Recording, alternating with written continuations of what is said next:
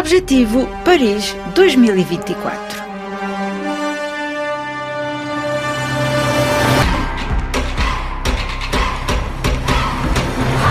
Bem-vindos à quinta edição do magazine Objetivo Paris 2024, um programa em torno dos Jogos Olímpicos e dos Jogos Paralímpicos em português sobre o evento, os atletas e as nações lusófonas que vão participar nestas Olimpíadas.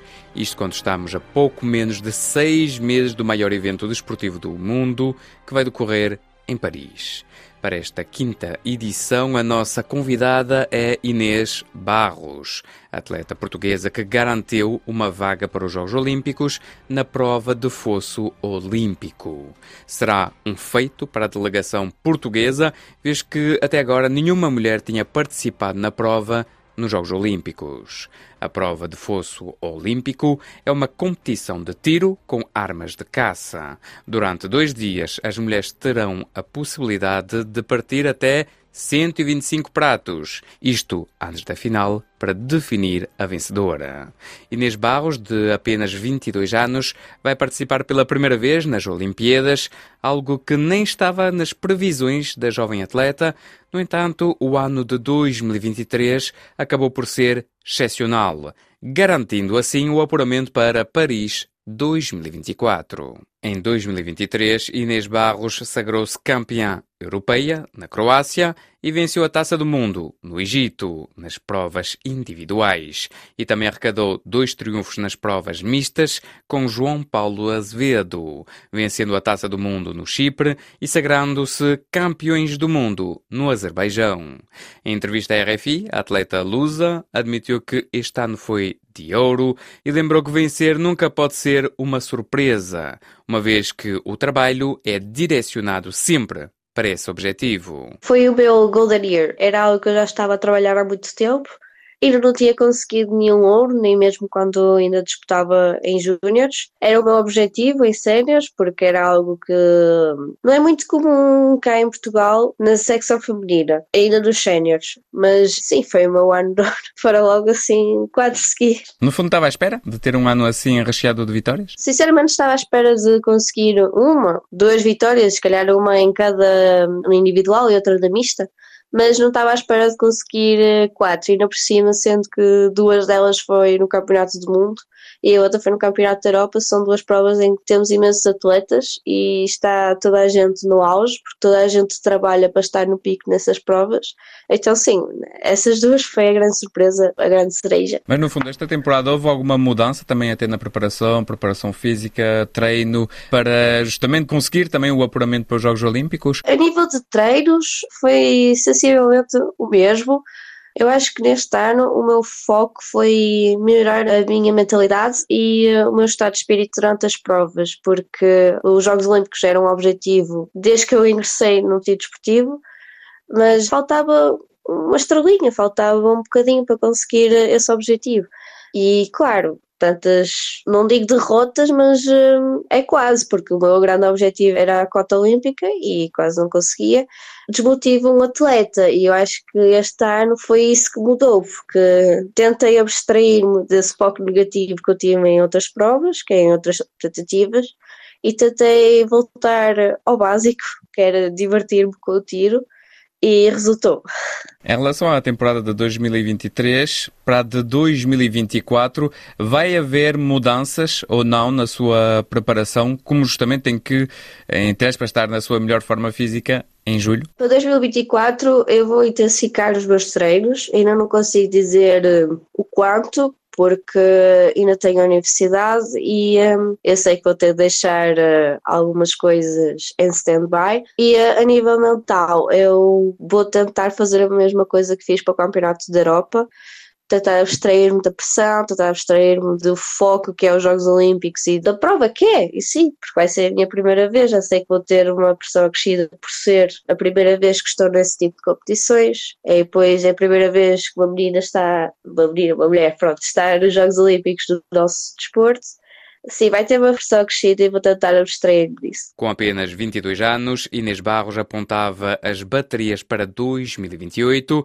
em Los Angeles, nos Estados Unidos, mas já vai estar em Paris em 2024. Um sonho concretizado numa prova que não vai decorrer na capital francesa, mas em Châteauroux, a quase 300 quilómetros da região parisiense. A atiradora explicou à RFI o que significa estar presente nos Jogos Olímpicos, as vantagens e os inconvenientes de estar longe da capital francesa. Enquanto júnior, eu sabia que o apuramento era algo extremamente difícil, para não dizer, tipo, ser algo que só ia acontecer no momento em que eu estivesse no meu auge, que estivesse tudo direcionado para tudo aquilo acontecer. Então eu estava à espera de conseguir o apuramento para 2028 se me perguntassem quando eu ainda era júnior se eu achava que ia aos Jogos Olímpicos 2024, eu ia dizer sinceramente não, porque eu acho que é muito cedo e há sempre uma quebra no momento da transição para júnior para sénior. Então, sim, foi uma surpresa, mas também foi algo que se estava à espera, no sentido em que o meu primeiro ano como sénior correu da forma como correu. Mesmo nesse primeiro ano estive muito perto de conseguir uh, o apuramento para os Jogos. Quando realizou que estava apurada para os Jogos Olímpicos, qual é que foi o sentimento? Eu quase que chorei lá no meio. Porque na final eu sabia que estávamos seis, três delas tinham cota, três não tinham. E só havia uma cota em disputa, ou seja, sabia que tinha de ficar pelo menos à frente de mais duas colegas. E no momento em que eu percebi que só estava eu, dos atletas que ainda não tinham cota, foi um alívio tremendo, foi uma sensação de concretização é inexplicável. É, parece que tudo fez sentido, que tudo finalmente que fiz tudo que queria fazer. Foi um sentimento de realização mesmo enorme. E lá está, tinha as emoções, eu tinha o meu treinador também ali, já sabia o que é que era, estava a festejar, a mesma equipa resto da equipa que estava na plateia a assistir também foi uma alegria tremenda. Depois desse dia, por exemplo, em que a Inês sentou-se e disse assim: Estou nos Jogos Olímpicos, foi preciso exteriorizar essa palavra ou não? Foi muitos, muitos momentos assim porque é algo que. E não, agora eu acho que preciso dizer isso em voz alta para perceber que realmente estou lá. Porque, sinceramente, é algo. Era o meu objetivo, era o meu sonho e já ter concretizado pelo menos uma parte que é apurar, me falta a parte de estar lá a competir parece que é um sonho ainda. Parece que eu sonhei aquela prova que eu não sei o que aconteceu e também o que não ajuda é não ter uh, nada material para olhar e lembrar-me. Quer dizer, tenho a medalha, como é óbvio, o Campeonato da Europa, mas a medalha eu associo à prova, não à cota. Tira também um certo peso. Como disse, estava mais a pensar em 2028, mas aconteceu, conseguiu esse apuramento. Para 2024 já vai ir também com um espírito mais leve as provas, dizendo: Pronto, já estou apurada, agora é só ali um pouco de perfeccionismo para preparar-me, no fundo, para os Jogos Olímpicos? Ah, sim, essas provas agora vou ter uma vontade muito maior do que este ano já tenho o apuramento, agora preciso é de focar no que é que eu preciso, como disse, a perfeccionar na minha técnica e agora as provas vão ser isso, vai ser uh, divertir e já treinar para os Jogos Olímpicos. Inês sabe que os adeptos querem sempre mais e quando vão ver aparecer a Inês na prova dos Jogos Olímpicos vão querer uma medalha. É possível no tiro, no fosso olímpico, alcançar uma medalha? Se é possível, é, porque eu estou lá. Agora vai ser novidade, então eu não sei como é que eu vou estar mentalmente nessa prova. Mas, claro, o meu foco também é fazer tudo o que se pretende, que é fazer uma melhor, tentar chegar à final e dentro da final tentar chegar às medalhas. Esse também é o meu foco, mas lá está, como é novidade, eu vou tentar fazer uma melhor e espero que pelo menos fiquem orgulhosos disso. O que é que é mais importante justamente nessas uh, provas assim mais mediáticas como os Jogos Olímpicos? É mesmo a parte mental ou mesmo assim Claro que tem que ter a qualidade do tiro, mas é a parte mental que joga muito nesse aspecto? Eu, para mim, até em qualquer tipo de competição, a parte mental é 90% do prato partido.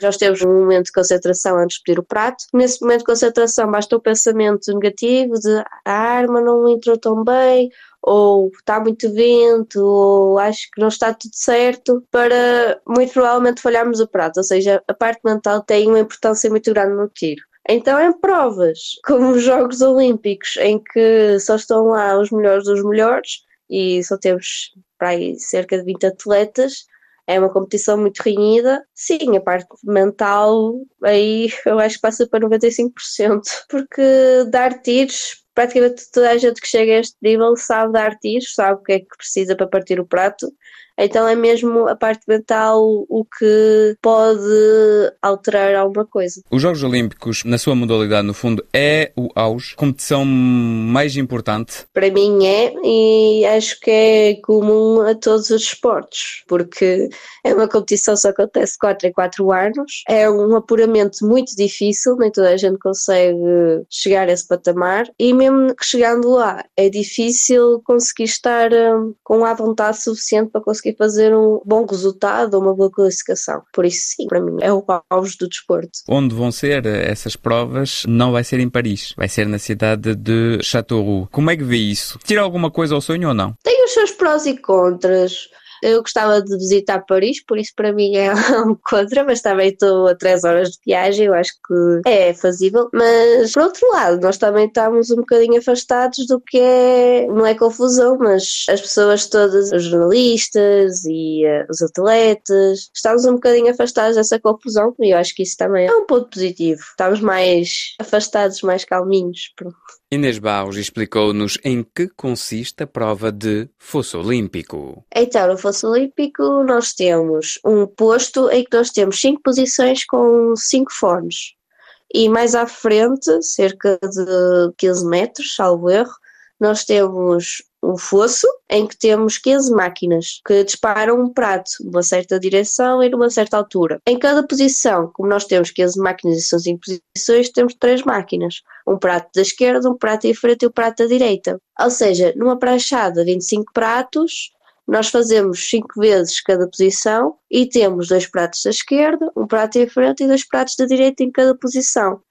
O tiro em si é quando estamos preparados, com a arma no ombro e sentimos prontos para pedir o prato, dizemos qualquer coisa tipo A, um O, o A é o mais comum, ao fone, que ele aciona a máquina e o prato sai lançado. Nós temos dois cartuchos durante a qualificação e temos de tentar partir o prato. Basicamente é isto. Há dificuldades de vez em quando em saber se o prato está completamente partido ou não? Em que medida tem que estar partido? Ou tocando apenas um pouco o prato é considerado como partido? Basta que se consiga ver alguma coisa a destacar do prato. Pode ser uh, um caquinho pequenino, desde que se consiga ver, como pode fazer pó, em que literalmente dá um tiro tão centrado no prato em que se em pó. Falamos que são armas. As balas, de que é que são feitas? Os cartuchos, dentro do cartucho temos a pólvora, primeiro. Aliás, temos o fulminante, que é onde dentro da arma se aciona o tiro, que nós pica o fulminante. O fulminante, ao ser picado, queima a pólvora. A seguir à pólvora temos uma bucha em que separa o chumbo da pólvora e é que também faz com que o chumbo fique com um alvo mais ou menos certo até longas distâncias. Depois da bucha temos o chumbo e depois tem um invólucro de plástico que contém estes componentes todos. Ou seja, quando se faz um tiro, pica-se o fulminante, a pólvora queima, faz pressão, a bucha e o chumbo abrem um invólucro de plástico e o chumbo é disparado. Mas no fundo, mais vale não estar à frente. Sim, sim, isso não. Nem mesmo aos lados. Pode correr o risco de levar com a pólvora queimada, com os restos da pólvora queimada. Ao fosso olímpico e fala-se muito de, em Portugal, de tiro com armas de caça. Não há nenhuma diferença é apenas o nome que muda, é isso? Fosse Olímpica é o nome da disciplina. A nossa federação tem o nome de tiro com armas de caça porque já em Portugal existe a Federação Portuguesa de Tiro, que é o tiro à bala e o tiro de precisão. Então a nossa federação, para se distinguir da Federação de Tiro, teve de denominar as nossas armas, mas são parecidas, mas têm as suas diferenças. A arma da caça é muito mais leve, uma arma de fosso a coronha é muito maior na de fosso, os carnos também, as almas também podem ser diferentes, os cartuchos são diferentes, na caça têm mais chumbo do que no fosso. Há diferenças, mas sim. A RFI também se interessou pelo percurso desta atleta que junta o tiro com as armas de caça aos estudos para ser veterinária. A atiradora explicou como surgiu essa paixão pela modalidade e como consegue conciliar estudos com desporto de alto nível. Eu posso dizer que começou quando eu tinha um mês de idade, porque o meu pai já competia nas competições de fosso olímpico e outras modalidades, e eh, na altura era preciso fazer provas regionais no fosso olímpico para conseguir o apuramento às provas do Nacional. E o meu pai teve de fazer uma prova, do, acho que do Nacional, mas era nos Açores. E eu tinha acabado de nascer, ou seja, já com mês de idade, foi quando fiz a minha primeira viagem de avião, foi por causa do tiro. Mas depois, mesmo mais tarde, até aos 7, 8 anos, foi sempre acompanhar o meu pai nas provas em que ele ia, cá em Portugal. E depois, cerca dos 12, 13 anos, surgiu novamente o interesse e pronto, experimentei nos campos de tiro. E eh, foi a partir daí que o bichinho foi crescendo, foi crescendo e agora estamos aqui. mas foi por influência do meu pai. E a que momento se diz vou tentar uma carreira, carreira de desportista, mas a que momento se diz vou dar tudo para esta modalidade? No meu primeiro ano de hum, federada, eu basicamente só atirei a tudo, tudo nos pratos temos várias modalidades, não é só fosse olímpico, também temos fosse universal, temos algumas modalidades de trapo, porque eu queria era dar títulos, ou seja, tudo o que pudesse ir de competições eu ia. Mas depois no segundo ano federada teve uma conversa com o meu pai e um, se eu queria fazer alguma coisa no tiro, ser uh, uma atiradora de elite, tinha de me focar no fosse olímpico. E foi isso que aconteceu no segundo ano, ou seja, eu acho que posso dizer que a partir do meu segundo ano de federada que o meu foco tem sido este, o fosso olímpico. Foi complicado ou não entrar no meio do tiro? Para mim foi, porque mesmo quando eu era júnior, o nosso meio de apuração é através de mínimos em provas do Nacional. E mesmo quando eu era júnior, que os mínimos são mais baixos, foi complicado, porque eu só consegui o apuramento na última prova da contagem do Campeonato Nacional. Ou seja, foi um ano inteiro a tentar conseguir fazer os mínimos de apuramento.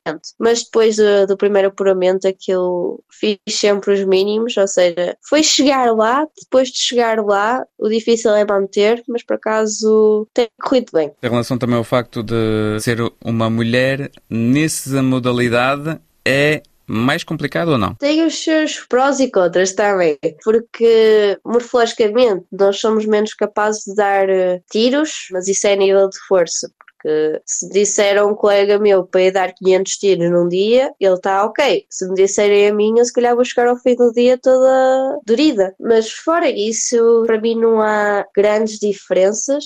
E uh, cá em Portugal há muito essa visão do tiro como um desporto masculino e esse também é um dos meus objetivos, é tornar o tiro um desporto para todos, porque é isso que realmente é. É um desporto em que nós podemos conviver, muito, é um desporto onde estamos muito tempo juntos e temos de aproveitar e nos divertimos. E uh, é basicamente isso, não é um tiro só de um género. Também um dos problemas da modalidade é o facto de não se poder viver apenas da modalidade. Sim, mas isso cá em Portugal acho que é também comum a outros desportos, infelizmente porque no tiro em si há muitas despesas. Era o início de carreira, quando ainda era júnior, o meu pai teve de investir, como é óbvio, e só a partir do terceiro ano, como júnior, mais ou menos, é que eu comecei a ter mais apoios de patrocínios, de marcas. Então, até chegar a esse ponto é preciso muito trabalho e é algo que nem toda a gente consegue e acho que é por causa disso que muita gente desiste, até porque depois